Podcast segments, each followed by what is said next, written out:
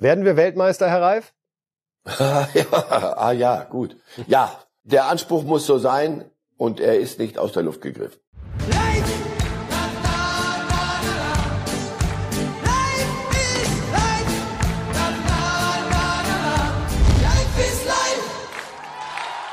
Schauen wir doch mal hin, wie man heutzutage zur Nationalmannschaft kommt. Serge Gnabry in Gucci-Weste. Da sieht man, die Zeiten ändern sich ein bisschen und damit herzlich willkommen zu Reifes Live an diesem Donnerstagmorgen um 8 Uhr. Ja, Gucci-Weste, das traut sich doch nicht mal Marcel Reif, oder? Na, schauen wir mal kurz hin. Nach München, von wo aus er uns zugeschaltet ist. Guten Morgen, Herr Reif. Guten Morgen. Belassen wir es bei Guten Morgen. Keine weiteren Ergänzungen zum Thema Gucci-Weste bei Serge Gnabry? es ist ein freies Land äh, und ja, jetzt hör auf. In dem Alter.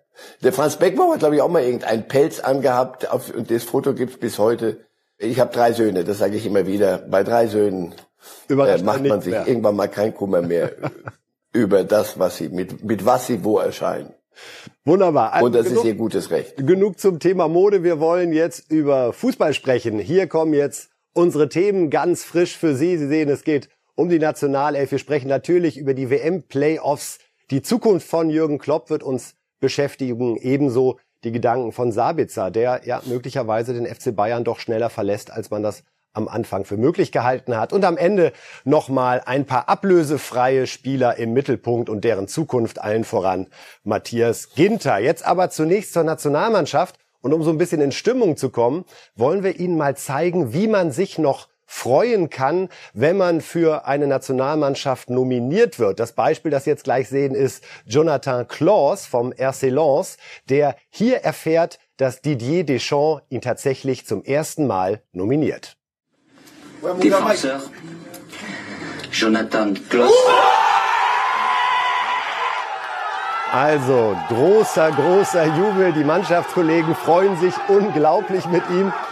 Und man sieht, welche Bedeutung die französische Nationalmannschaft hat für jeden Spieler. Hier also Klaus, der zum ersten Mal dabei ist. Und dann geht die Party richtig ab. Herr Reif, glauben Sie, das ist noch ähnlich bei jungen deutschen Nationalspielern, wenn Sie hören, der Flick ruft an?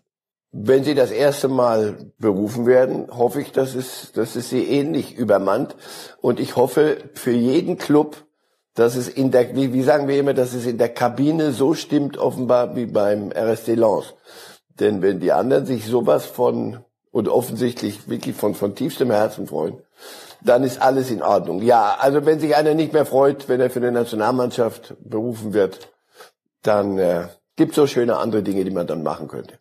Unsere Nationalmannschaft spielt jetzt zweimal. Zunächst gegen Israel und dann in Holland. Und äh, ich hatte Sie, Herr Reif, vor der Sendung mal gebeten, Ihre aktuelle WM-Elf für Deutschland auf den Tisch zu legen. Wohlgemerkt unter der Überschrift, wenn heute WM wäre. Das heißt, aktuell verletzte Spieler sind da nicht zugelassen. Da sind wir ganz streng und auf diese elf gucken wir einmal drauf. Also wundern Sie sich nicht, warum zum Beispiel Goretzka fehlt oder Süle fehlt. Da ist derzeit noch nicht die Spieltauglichkeit gegeben. Und wir sehen, Herr Reif, dass Sie vorne viel Bayern-Power plus Havertz, Sané, Müller, Gnabry und hinten in der Viererkette wären Kehrer und Rüdiger aktuell Ihre Innenverteidiger. Der, der Kehrer hat's wirklich gepackt in diesem Jahr, oder? Ja, und das habe ich nicht erfunden, sondern Hansi Flick sieht ihn äh, öfter und hat engeren Kontakt mit ihm als, als ich und der hat ja auch zu entscheiden. Hansi Flick schätzt an ihm auch seine Polyvalenz, glaube ich. ähm, der kann außen spielen, der kann innen spielen. Der hat ähm, im Training es zu tun, zuweilen, wenn die denn Lust haben, mit, mit Neymar oder wahlweise Messi oder wahlweise Mbappé. Insofern ja, der ist, das ist ein, ein gestandener Spieler, der auch gewachsen ist. Dem, dem hat die, er hat zwar in Paris keinen Stammplatz, aber er hat äh, dort äh, enorm an, an Statur zugelegt. Also den, den, ich sehe den gern spielen. Alte Journalistenkrankheit, man spricht immer vor allen Dingen gerne über die Spieler, die nicht von Ihnen unter die erste Elf gewählt worden sind. Einmal ganz konkret Werner hat ein hartes Jahr bei Chelsea, ist finde ich so ein bisschen in den Hintergrund geraten bei den großartigen Leistungen speziell von Harvards dort und auch die Thematik äh, Tuchel Lukaku hat so ein bisschen dazu beigetragen, dass man gar nicht mehr so viel über Werner gesprochen hat. Nur ein Premier League Tor in der Saison bisher und äh, auch in ihre Top 11 hat das nicht geschafft. Ist der gerade so ein bisschen der Verlierer des Jahres? Sie haben ja ganz betont darauf hingewiesen, wer heute, Stand heute, Stand heute spielt er kaum. Und Stand heute spielt er, wenn er spielt, in, in nicht so fürchterlich wichtigen Spielen, irgendwelche anderen Cups. Und auch da ist er nicht der, der Tore-Lieferant. Also er hat ein schweres Jahr. Ich kann mir auch nicht vorstellen, dass er bei Chelsea bleibt im Sommer. Äh, jenseits aller, aller Dinge, die da um diesen Club gerade passieren, sondern nur äh, tun wir so, als sei Chelsea dann wieder weitestgehend normaler Club und er ein, ein, ein Teil des Kaders. Er wird weiterziehen müssen. Das, die Art, Fußball zu spielen in Chelsea ist nicht die, wo man ihn dringend braucht. Und das ist ja die Frage dann auch für, für Hansi Flick. Brauchen wir einen, der mit seiner Geschwindigkeit auf welche Gegner treffen wird? Das kann, da kann er durchaus wieder in den Fokus rücken. Aber ich glaube, er muss schnellstens irgendwo einen Club finden, wo er, wo er spielt. In seinem Alter greift man dann nicht äh, etwas gelangweilt auf die, auf die alten Dinge zurück und sagt, komm, ruf mich, dann spiele ich's halt runter, sondern in dem Alter musst du, musst du permanent spielen. Und das kriegt er dort nicht. Deswegen kann ich mir auch im Moment nicht vorstellen, dass, dass er zur, dass Flick sagt, also gut, dann stelle ich dich auf, dann wird's schon wieder, ähm, so funktioniert das nicht. So, so leid es einem auch manchmal für den, für den Werner tut. Aber wie gesagt, was ich gehört habe, äh, im Sommer wird sich da eine Lösung finden, denke ich. Borussia Dortmund möglicherweise, die sortieren sich ja gerade etwas neu, wenn man davon ausgeht, dass Haaland im Sommer gehen sollte. Würde das aus Werners Sicht Sinn machen? Absolut. Absolut. Wenn er denn wieder äh, in die Bundesliga zurück möchte, äh, absolut. Das ist ein Spieler mit Tempo, mit Zug. Und also nochmal, lass uns doch schnell mal erinnern an, an tolle Szenen von ihm, wo er auch die Tore gemacht hat und mit welcher Wucht er kam. Also das ist ein, das ist ein Junge mit un, unglaublich guten Anlagen. Nur die, die werden im Moment nicht geschätzt und vice versa, weil sie nicht geschätzt werden, spielt er nicht, kann er also nicht zeigen, dass man ihn falsch einschätzt. Das ist dann irgendwann so ein, ein, ein Teufelskreis und aus dem muss er raus. Ja, Borussia Dortmund könnte ich mir sehr gut vorstellen als Interessent. Es ist ein WM-Jahr, in dem wir uns ja befinden, 2022 in Katar, November, Dezember geht's dort um den Titel. Und wenn man den Spielern zuhört, dann ist das auch das ganz klar erklärte Ziel. Hier zunächst mal Manuel Neuer, der Kapitän.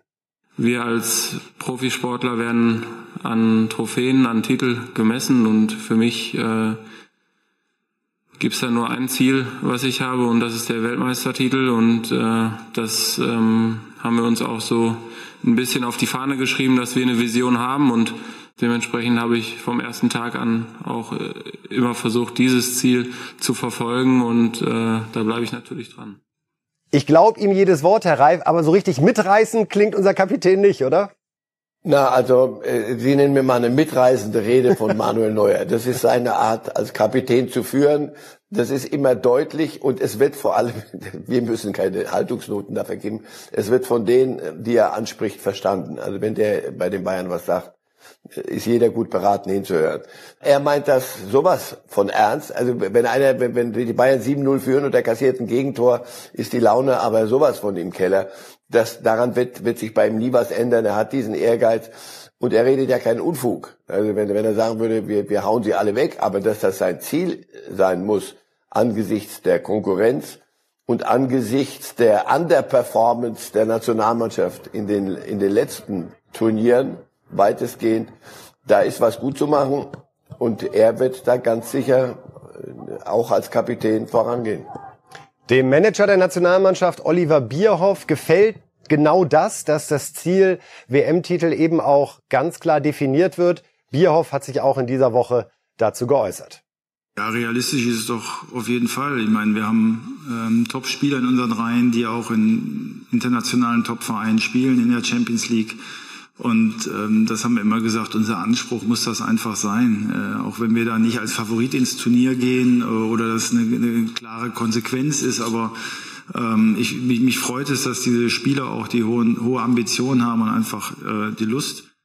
Werden wir Weltmeister, Herr Reif? ja, ah ja, gut. Ja, ja.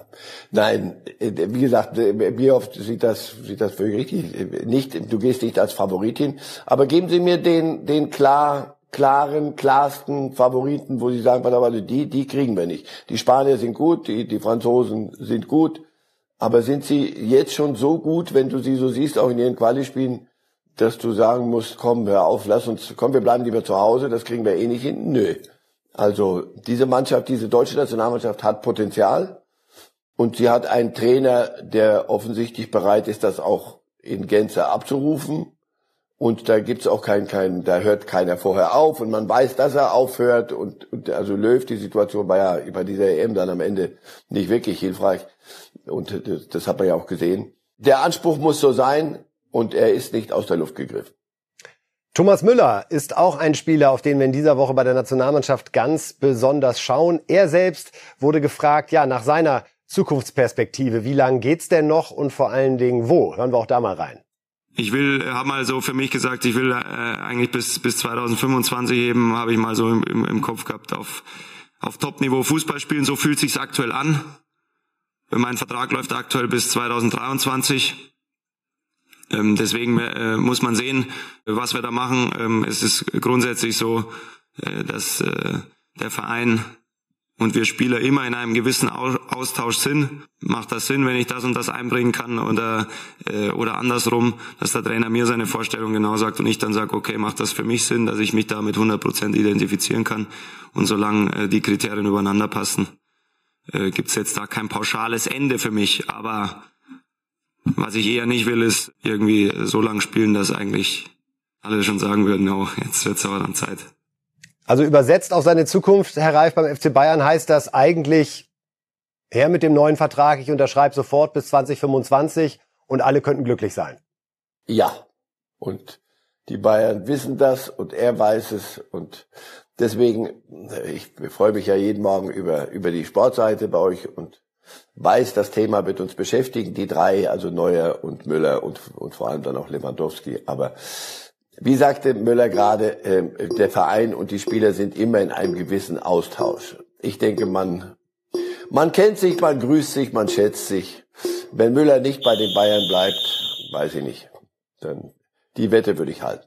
Wunderbar. Müller übrigens steht aktuell bei 42 Länderspieltoren und kann an diesem Wochenende zunächst ja gegen Israel, dann in Holland mit Uwe Seeler gleichziehen, der bei 43 steht. Und Thomas Müller hat da ein paar Spieler dann vor sich. Rummenigge 45, Völler, Klinsmann 47, Poldi 49. Die hat er alle noch in Reichweite. Dann wäre er sogar unter den Top 3 aller Zeiten hinter Klose und dem anderen, dem ganz großen Gerd Müller. Das trauen Sie ihm zu? Ja, absolut. Er wird uns nicht erklären können, wie er die Tore alle geschossen hat, aber er hat sie geschossen. er wird weiter auf seine Art Tore schießen und er ist auf einem Niveau, er lebt danach, er ist, er ist ein Profi, er, ist, er hat genauso diese Ansprüche, bei ihm hast du nie das Gefühl, ach, jetzt wieder irgendein Kick, muss das denn sein, sondern der, der nervt alle anderen mit seinem Ehrgeiz und das ist einer, der natürlich noch ein paar Ziele haben kann. Ob er Rekorde sucht, weiß ich nicht, aber die, wie gesagt, die fallen ihm ja im Strafraum irgendwo irgendwo zu, weil er alles richtig macht. Warum? Gute Frage. Weil es kann. So, wir gucken jetzt auf die WM-Playoffs, die rund um dieses Wochenende stattfinden. Deutschland ist ja schon sicher qualifiziert, aber zum ersten Mal kommt es jetzt, ja, wie will man das beschreiben, zu drei Halbfinals. Widerspricht sich eigentlich schon, wenn man so ein bisschen der guten alten Turnierlogik treu bleibt. Aber es sind drei Halbfinals und äh, daraus ergeben sich dann am Ende letztendlich noch drei Mannschaften, die für Europa zur Weltmeisterschaft fahren. So, wir haben nämlich einmal die Paarung Wales gegen Österreich und der Sieger trifft dann auf den Sieger aus Schottland gegen Ukraine. Das Spiel wurde aufgrund von Putins Angriffskrieg verständlicherweise erst einmal verschoben. Es gibt gerade so erste Diskussionen, Herr Reif, ob man der Ukraine eine WM Wildcard zukommen lassen sollte. Was denken Sie darüber? Das Herz sagt ja, aber sofort. Und der Verstand sagt, Leute, ich, ich kann mir nicht vor, möglicherweise wollen die Ukrainer das gar nicht, irgendwas so geschenkt bekommen. Also ich, ich, ich weiß es nicht. Wenn es, wenn es sich machen lässt und wenn es als Geste schön ist, dann mach, aber dann, dann was, dann müssen die Schotten als, was, dann wird gar nicht gespielt gegen Schottland und die Schotten haben gar keine, oder doch, oder die Schotten auch. Das kriegt dann so ein, so ein Ratenschwanz. Das klingt jetzt so kühl, als sei ich so, so ein, weiß ich nicht, so ein Erbsenzähler-Turnier. Bin ich nicht. Also ich sag's nochmal, der Verstand sagt, nein, spielt es aus und das Herz sagt, gib ihnen die Wildcard. Und ich vermute, bin, bin Herr Reif, Sie haben einen ganz äh, entscheidenden Punkt gemacht. Ich könnte mir vorstellen, dass die Ukrainer da gar nichts geschenkt bekommen wollen, sondern es, wenn dann auch auf sportlichem Wege erreichen wollen. Wir gucken mal auf das zweite Halbfinalpaket. Wollen wir mal sehen, wer da um einen Platz kämpft. So, Polen kampflos im Finale um einen WM-Platz, weil Russland ausgeschlossen wurde von allen äh, Wettbewerben. Und die andere Paarung Schweden-Tschechien. Also dann kommt es zum Spiel Polen gegen Schweden oder Tschechien. Wer ist da Ihr Favorit, Herr Reif? Lass mich nur einen Halbsatz zu Russland sagen. Die, die russischen Spieler, ist das ihr Krieg oder ist das Putins Krieg? Und da sagt, bin ich genauso umgekehrt im, im Kopf wie bei, wie bei der Ukraine. Da sagt mir ähm, der Verstand, äh, das muss so sein, da gibt's überhaupt keine andere Alternative. Du musst Druck aufbauen, überall. Und das Herz sagt mir, schade für die, für die, für die Kicker, für so 20-Jährige, die eine WM hätten spielen können. Aber gut. Also was war nochmal die Frage? Sorry, mal. Wer Ihr Favorit ist äh, in diesem Paket Polen, Schweden, Tschechien. Wer fährt zur WM von diesen drei Mannschaften? Schweden, Polen, Tschechien. Als geborener Pole würde ich mir das wünschen, dass Lewandowski auch mal ein Turnier spielen kann, wo, wo es richtig um was geht äh, und er, er dann auch mal ein bisschen was performt. Die Schweden sind immer so ein, so ein, so ein Päckchen, von dem du nie weißt, was, was am Ende bei rumkommt. Und der dritte war? Äh, dann haben wir noch die Tschechen. Die Tschechen. Genauso. Also das ist eine sehr, sehr ausgeglichene Geschichte. Da kann es jeder packen. Favorit, die Polen. Ich würde mich auch freuen, wenn Lewandowski beim Turnier dabei ist, wenn es schon Haaland nicht packt. Denn der ist raus, auch aufgrund der großartigen Arbeit von Stefan Kunz in der Türkei. Und damit schauen wir uns jetzt ja, so das Paket an, auf das alle vorrangig schauen werden bei diesen WM-Playoffs, wo die letzten drei Plätze vergeben werden. Denn Portugal gegen Türkei und dann Italien gegen Nordmazedonien. Das heißt, in der ganz einfachen Fußballmathematik hätten wir ein Endspiel um einen WM-Platz zwischen Portugal mit Ronaldo und dem Europameister Italien das ist schon nochmal eine Konstellation, Herr Reif, muss man sagen. Dieser Modus an der Stelle sorgt er dann richtig für Emotionen und Begeisterung. Wir kriegen um die Jahreszeit auch nochmal richtig was geboten. Normal flusert es dann so ein bisschen aus und wir freuen uns dann auf die WM. Äh, Sie haben also die Türken schon gegen, gegen Nein, Portugal äh, verlieren sehen. Ich sage ja nur naja, nach der einfachen Fußballmathematik. Also das wäre die nächste Frage ja vor allen Dingen, inwieweit Stefan Kunz es tatsächlich ja. zuzutrauen ist, da durchzukommen. Denn das würde ja bedeuten, zunächst in Portugal zu siegen und dann vermutlich auch noch Italien zu schlagen. Muss er eigentlich gleich zurücktreten, wenn er das. Also die Türken ja, die, die Türken äh, scheinen sich unter ihm wirklich äh, wie eine normale Nationalmannschaft zu entwickeln. Und das, das ist prima. Das, das sind die, passen die Ansprüche. Jetzt wird man dort, wenn, um Gottes Willen, wenn die gewinnen gegen Portugal, dann sind sie allerdings schon Weltmeister. Dann wird er wieder rück, zurückrudern müssen. Aber so wie er mit ihnen umgeht und wie sie sich präsentieren, also Portugal ist, ist Ronaldo, das ist, ist das System Ronaldo immer noch. Und ähm, ob das dauerhaft zum Erfolg wird, also sehe ich noch nicht. Nur am Ende, was, was kriegen wir, wenn es denn die ihre einfache Mathematik wird, dann kriegen wir ein Endspiel Portugal-Italien. Und einer von den beiden kann sich um Weihnachten rum um die Kinder kümmern unterm Bäumchen.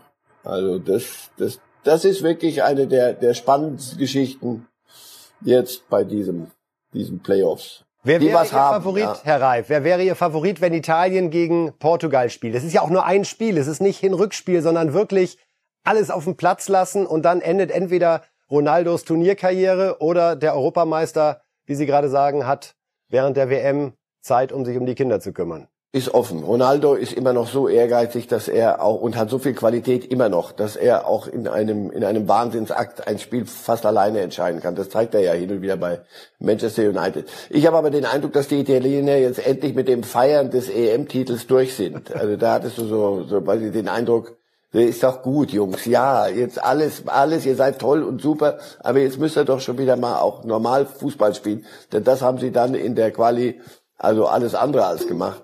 Ich glaube, dass sie dann wieder so weit wären. Also mein Favorit bleibt dann bei dieser, diesem Teil des Baumes Italien. Und trotzdem hoffe ich, dass wir auch da Einigkeit herstellen können, dass wir die Daumen drücken unseren türkischen Freunden und Stefan Kunz als Trainer der Mannschaft, ob sie nicht doch vielleicht da was ganz, ganz Großes hinbekommen können. Es wäre sicherlich die größte äh, WM-Qualifikationssensation, die man sich ausmalen kann, falls es diese Formulierung überhaupt gibt.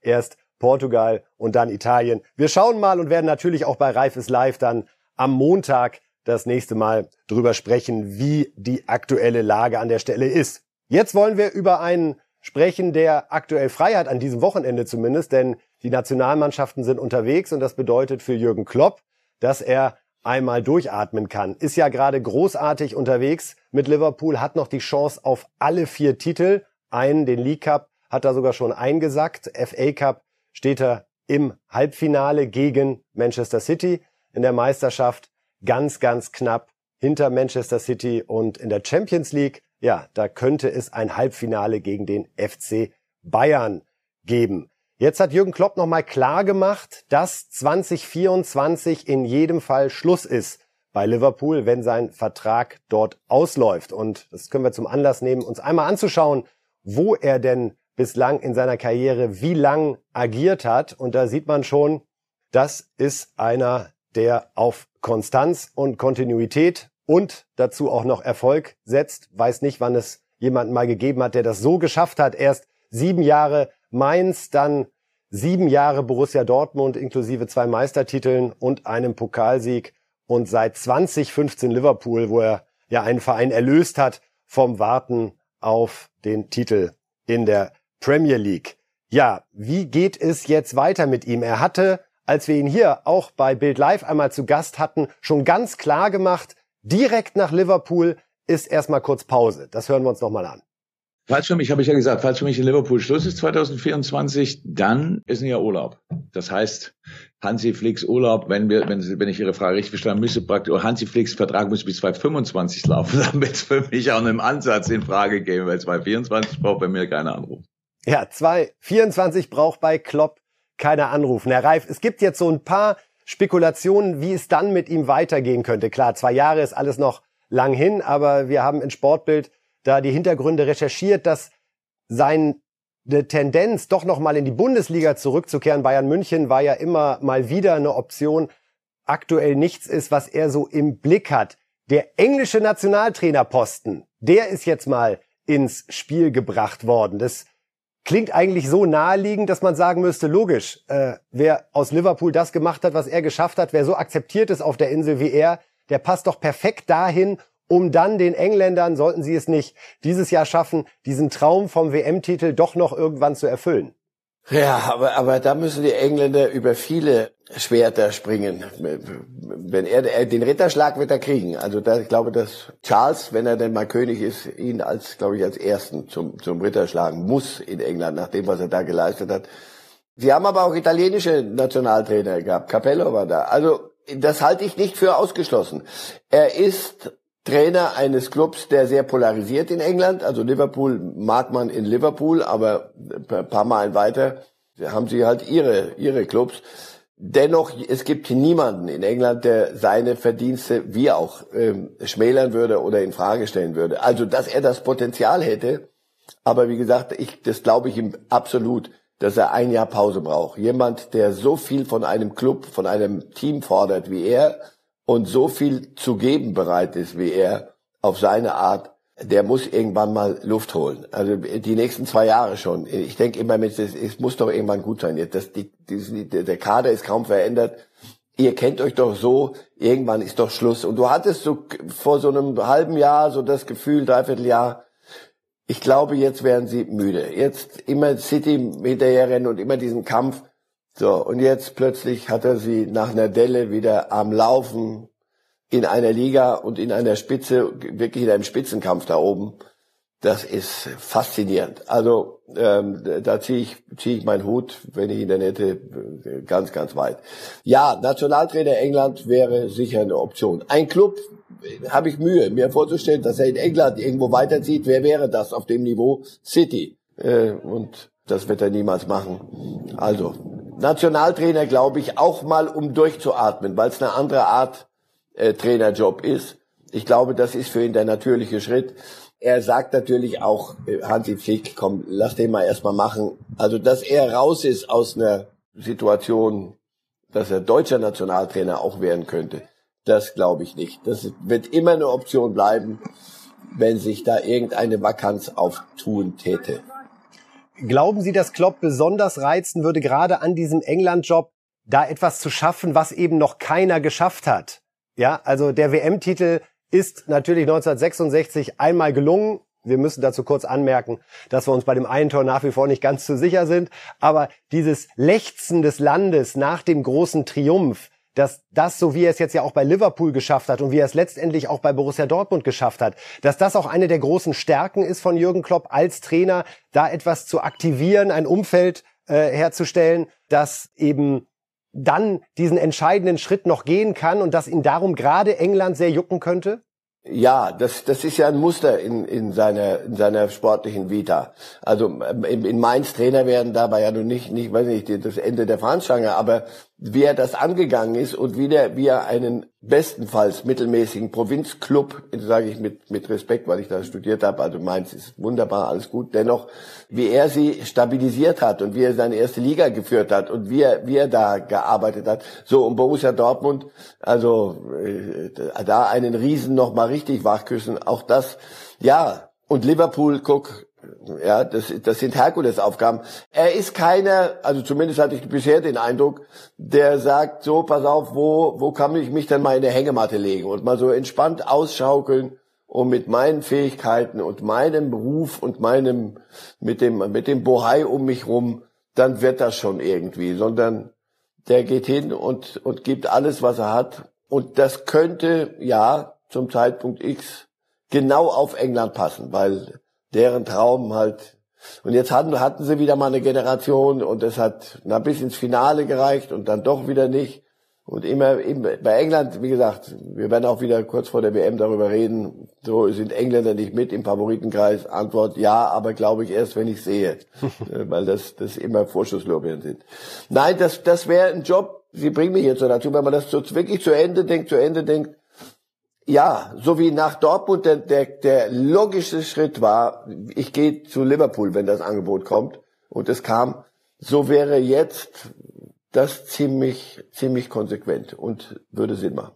Wir können einmal uns anschauen, was denn Klopp aktuell verdient und vor allen Dingen die anderen Trainer um ihn herum, denn die L'Equipe hat in dieser Woche eine Übersicht über die bestverdienendsten Trainer aktuell veröffentlicht. Und da ist Platz eins eine große Überraschung, Herr Reif äh, Simeone von Atletico Madrid, der ja mittlerweile seit 2011 dort wirkt und vermutlich nicht wie kein anderer einen Verein in Europa geprägt hat in den letzten elf Jahren und damit verbunden ist. Erst dann Pep Guardiola mit einem Jahresgehalt von rund 22 Millionen Euro. Klopp liegt da mit 17,9 Millionen Euro. Herzlichen Glückwunsch dazu natürlich auch super dabei. Und als Vergleich nochmal Julian Nagelsmann mit äh, 8 Millionen Euro auf dieser L'Equipe-Liste.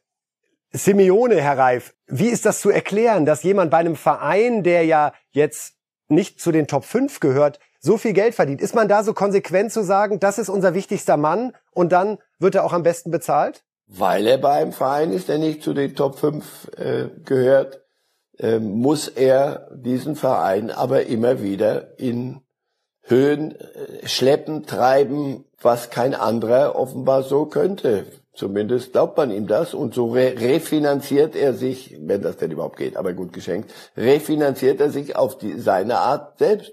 Der, der hat jetzt schon wieder das, das Viertelfinale erreicht in der Champions League. Und das sind alles Gelder, die dann fließen. Und die wissen, ohne ihn wären wir nie da, wo wir sind. Und wenn Sie die Spieler fragen, sagen sie, ja, es ist schon anstrengend, aber wir arbeiten, wir rennen für ihn, wir tun für ihn.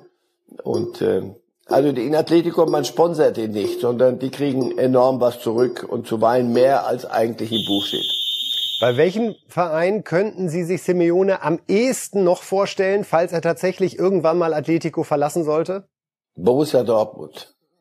Das habe ich immer gesagt. Also wenn wir da jetzt so einen Deckel drauf machen, Jürgen Klopp wird 2025 Trainer der englischen Nationalmannschaft und Simeone irgendwann vielleicht auch rund um den Zeitraum, wenn auch Rose seine Erfolge mit Dortmund hat feiern können, übernimmt Simeone dann den BVB. Wir sprechen über die Bayern und wollen uns einmal anschauen, wer denn da eigentlich gekommen ist im Sommer 2021, denn der erste aus dieser Riege beschäftigt sich offenbar schon damit, ob das überhaupt so eine gute Entscheidung war, zum FC Bayern zu gehen. Wir sehen hier Upamecano, der Innenverteidiger für 42,5 Millionen aus Leipzig. Der Deal war schon länger klar.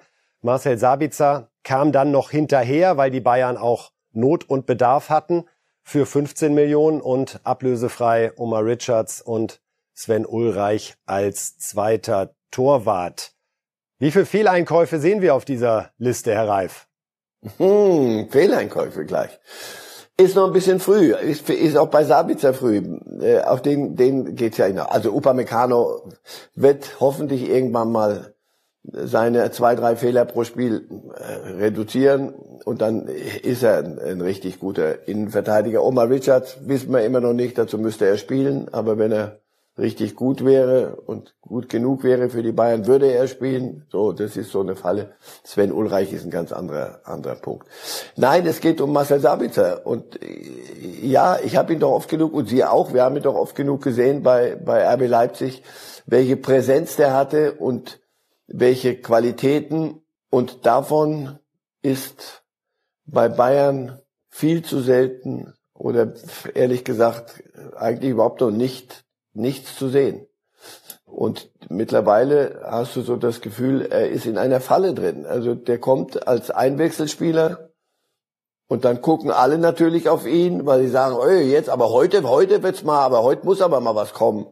Und unter diesem Druck kommt der erste Ball, der nicht sauber ankommt und danach hast du wieder das Gefühl, er, er selber fühlt sich auch nicht wohl. Er selber ist nicht glücklich, er selber spielt nicht das, was er kann. Also das ist, manchmal passiert das, vielleicht äh, falscher Club, Club zu groß für, für einen, das hat es auch schon früher gegeben, die dann anderswo wieder, wieder ihr Glück gefunden haben. Also wenn er nichts könnte, bei Omar Richard zum Beispiel wussten wir es nicht. Also erzählen Sie mir nicht, dass Sie wussten, wie der bei Reading in der zweiten englischen Liga spielt. Aber äh, hier, bei Sabitzer wussten wir es doch. Wo ist es geblieben? Ja, da kann manchmal die Umstände und der neue Club einfach nicht passen. Es war nach unseren Informationen auch so, dass es in der Scouting-Abteilung durchaus Bedenken gab, ob Sabitzer die Qualität hat, Bayern zu helfen. Aber Julian Nagelsmann war es ganz, ganz wichtig. Der hat darauf gedrängt, äh, damals äh, gegen Ende der Transferphase, dass Sabitzer noch kommt, weil er ihn eben auch als vielseitigen und wie Sie gerade sagen, sehr präsenten Spieler äh, so geschätzt hat. Ist es daher umso überraschender, dass Nagelsmann ihm ja bislang auch nicht über eine längere Strecke auf einer Position vertraut? Nagelsmann ist ja keiner, der Haltungsnoten vergibt oder der nach Lust und Laune sagt, guck mal, wir sind so gut, wir hauen alle 10-0 weg. Da ist völlig wurscht, wer spielt und da schleppen wir mal einen durch, sondern äh, schon gar nicht jetzt, wenn die Saison weiter fortschreitet, wo es, wo es wirklich ernst wird um die Dinge. Es ist die alte Krux. Wenn du besser werden willst, musst du spielen. Aber wenn du spielen sollst, musst du gut genug sein. Aber wenn du noch nicht gut genug bist, müsstest du spielen.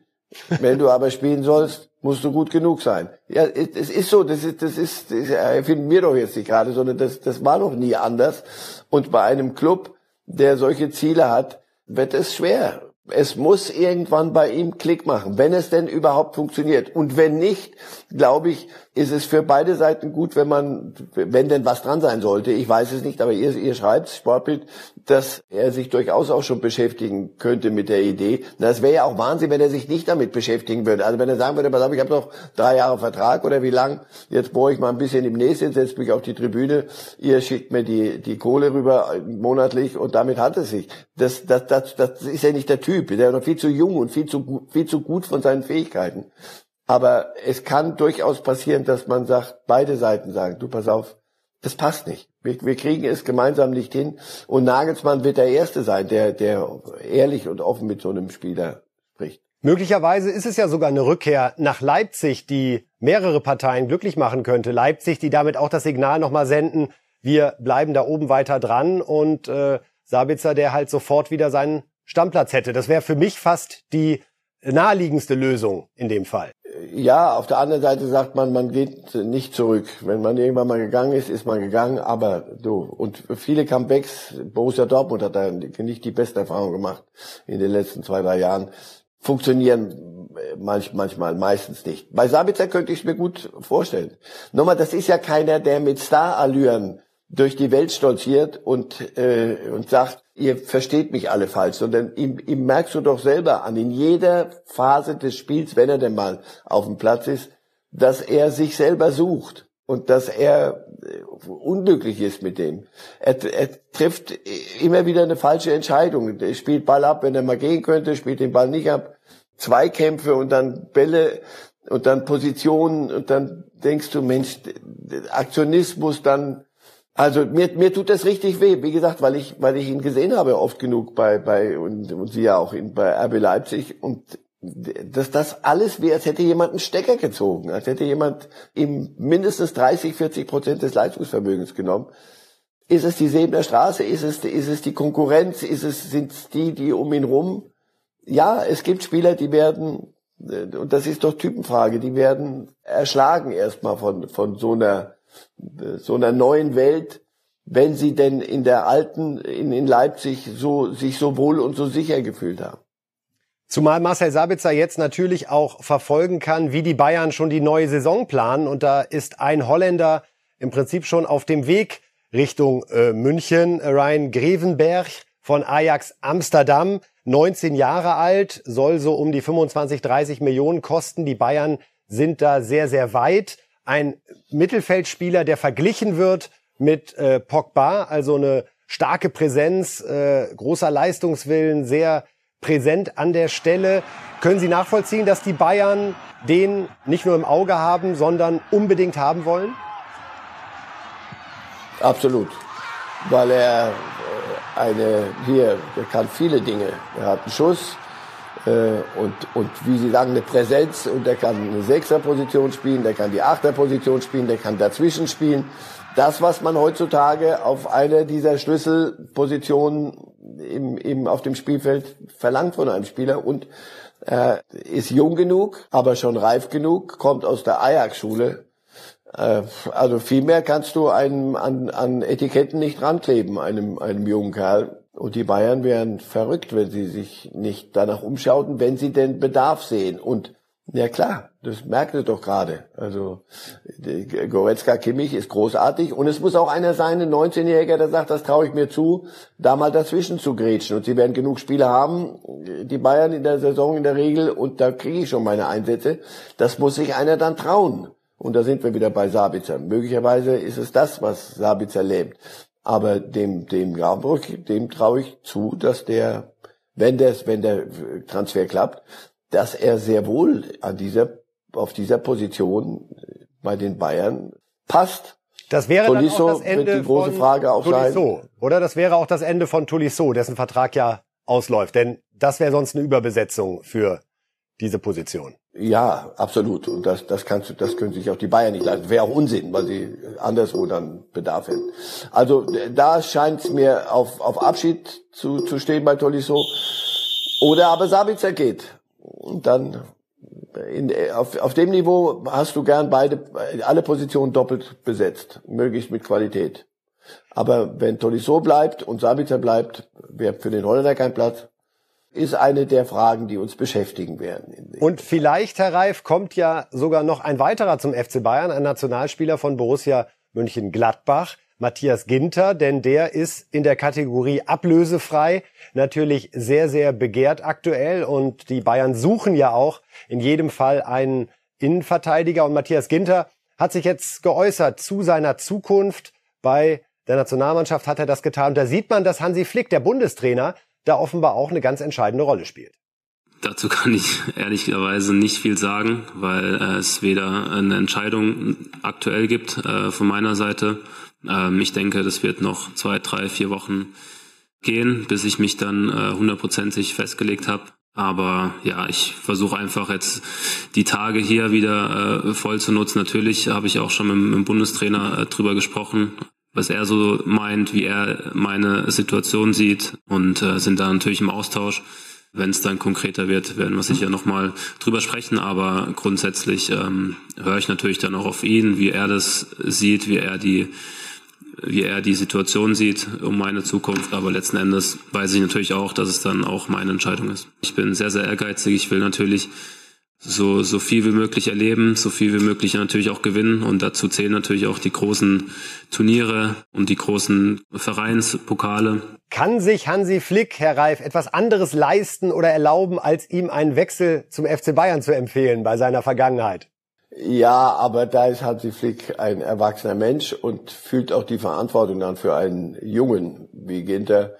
Er wird ihm schon die Dinge benennen, die dagegen sprechen würden, wenn er denn welche sähe, äh, zu den Bayern zu gehen. Sabis haben wir gerade besprochen, sondern da kriegt er schon eine ehrliche Antwort. Also der Flick ist, ist da gestanden genug. Ist Ginter einer für Bayern? Nicht äh, alte Dinge. Sehr gute Frage. Wenn, wenn man ihn so hört, das ist ein ruhiger, ein, einer mit Bedacht, ein, kein großmäuliger, kein, kein Star mit Stargehabe. Ähm, wir haben vorhin die, die Outfits gesehen, mit denen man auch zur Nationalmannschaft kommen kann. Bei Ginter wäre das eine völlige Fehlkleidung. Also er ist einer der Stillen im Lande. Ist das verkehrt? Weiß ich nicht. Ist er eine Führungsfigur? Was suchen die Bayern? Süle geht, es geht ja um einen Ersatz für Süle. Äh, Upamecano braucht äh, je, auf jeden Fall jemanden neben sich, der, der da eine Statur hat. Aber wir haben vorhin auch über Manuel Neuer gesprochen. Man kann auch auf die leise Tour führen. Sorry, weiß ich nicht. Ich hätte auch meine Zweifel, wenn ich ihn so sehe, denke, vielleicht passt er anders wohin, wo schon ein, irgend so ein Turm neben ihm steht. Oder aber er überrascht uns alle was mir gefallen hat, war, wie er in, in Gladbach mit der Situation umgegangen ist, als klar war, er verlängert den Vertrag nicht. Und dann wurde er von, äh, auf die Bank gesetzt von Hütter und hat da kein Wirbel gemacht. Denke ich im Moment drüber nach und denke, aber vielleicht wäre es richtig gewesen, mal Wirbel zu machen. Aber nein, da war ihm der Verein wichtiger. Also ist er ein Teamplayer. Es gibt für, es gibt wieder, wie immer im richtigen Leben. Ich bin nicht derjenige, der jetzt den Deckel drüber macht und sagt, so, Ginter passt zu Bayern, holt ihn und wer bin ich hier, das super hier zu beraten in der Richtung. Nein, aber Sie haben recht, die Frage stellt sich einem. Ist er einer für Bayern? aber die Antwort rein. lautet auf keinen Fall nein. Nein, nein, aber die Frage lautet, die Antwort lautet auf keinen Fall nein, sondern das werden Sie rauszufinden haben.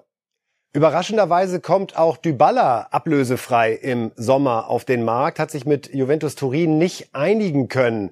Für wen ist das eine Option aus Ihrer Sicht? Ist das immer noch auch ein Spieler aus der Güteklasse äh, AAA, wo man sagt, hey, wenn der plötzlich zu haben ist, vielleicht sogar aus Bayern Sicht, wobei die offensiv natürlich super aufgestellt sind, äh, wo sehen Sie den? Ist das einer für die ganz Großen oder hat er Sie doch ein bisschen enttäuscht in seiner jüngeren Entwicklung? Er ist nicht nur in der jüngeren äh, Entwicklung, ist er ein unerfülltes Versprechen. Also der hatte hat alles. Wenn es bei dem läuft, dem zuzugucken, ist, ist die reine Freude. Aber es läuft bei ihm viel zu wenig, viel zu verletzungsanfällig, viel zu sehr unglücklich gewesen zuletzt in, in Juventus. Äh, und Juventus war auch im Umbruch, hat aber unter einer von denen, die unter, unter Ronaldo dort auch gelitten haben, weil der, der Platz für ihn gar nicht da war, sondern alles spielte nur für, für Cristiano. Bei ihm weiß ich nicht mehr. Ist, ist noch was da? Und wenn, müsste man es wecken. Im Moment sehe ich ihn nicht im Regal für die ganz Großen. Dembele, der gerade bei Barcelona ja wieder richtig aufzieht, auch da läuft der Vertrag aus. Das fühlt sich jetzt irgendwie so ein bisschen an, als wird man doch noch miteinander glücklich und verlängert, vielleicht zu etwas günstigeren Konditionen, oder? Dembele wird das unterschreiben, was ihm Barcelona jetzt im zweiten Versuch anbieten wird. Und das wird nicht mehr das sein, was sie im ersten Versuch angeboten haben. Aber äh, dem Verein zeigen sie mir, der sagt, komm her, gib Dembele her, den schmeißen wir mit Geld zu. Das, der hat ein bisschen eine Historie. Und im Moment wäre er, würde ich ihm, wenn ich raten hätte, würde ich sagen, du, du hast dein Glück gefunden gerade in Barcelona und sie mit dir verspielst nicht. Ganz anderes Thema noch zum Abschluss, Herr Reif. Die Bochumer haben jetzt ins Spiel gebracht eine Wiederholung des abgebrochenen Spiels gegen Gladbach. Da ist der Linienrichter ja von einem Bierbecher getroffen worden und zu Recht wurde das Spiel dann abgebrochen. Argumentation ist, man kann Bochum keinen Vorwurf machen, denn es wurde ja bei der Kontrolle nicht eine Waffe oder etwas ähnliches übersehen, sondern man kann halt nicht verhindern, dass Zuschauer sich Bierbecher kaufen und man kann auch nicht verhindern, dass sie einen werfen. Denken Sie da im ersten Moment, drehen die jetzt völlig durch? Ja, die sollen sich schön ruhig verhalten, weil sie haben für einen Skandal gesorgt? Oder ist an der Argumentation was dran, dass Bochum gar nichts dafür kann und man sie insofern auch gar nicht dafür bestrafen kann? Aber es gibt doch eine gewisse äh, eine Rechtspraxis über die Jahre. Äh, da wurden doch auch keine Becher und was auch immer verteilt, damit sie auf Spieler und, und Schiedsrichter und Assistenten geworfen werden. St. Pauli damals etc. und anderswo auf der Welt. Also das ist gängige Rechtspraxis. Der Verein, bei dem das passiert, kriegt die Punkte abgezogen.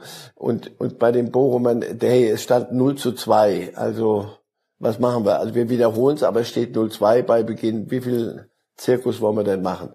Nein, ich, ich denke, da sind alle gut beraten. Ob das jetzt, ob du dir da Sympathiepunkte holst, die Bochumer, wage ich eher zu bezweifeln mit diesem Vorschlag jetzt gerade, der völlig aus der, aus der Norm fällt. Äh, ich hätte es nicht gemacht. Es wird euch drei Punkte kosten und, und eine Geldstrafe.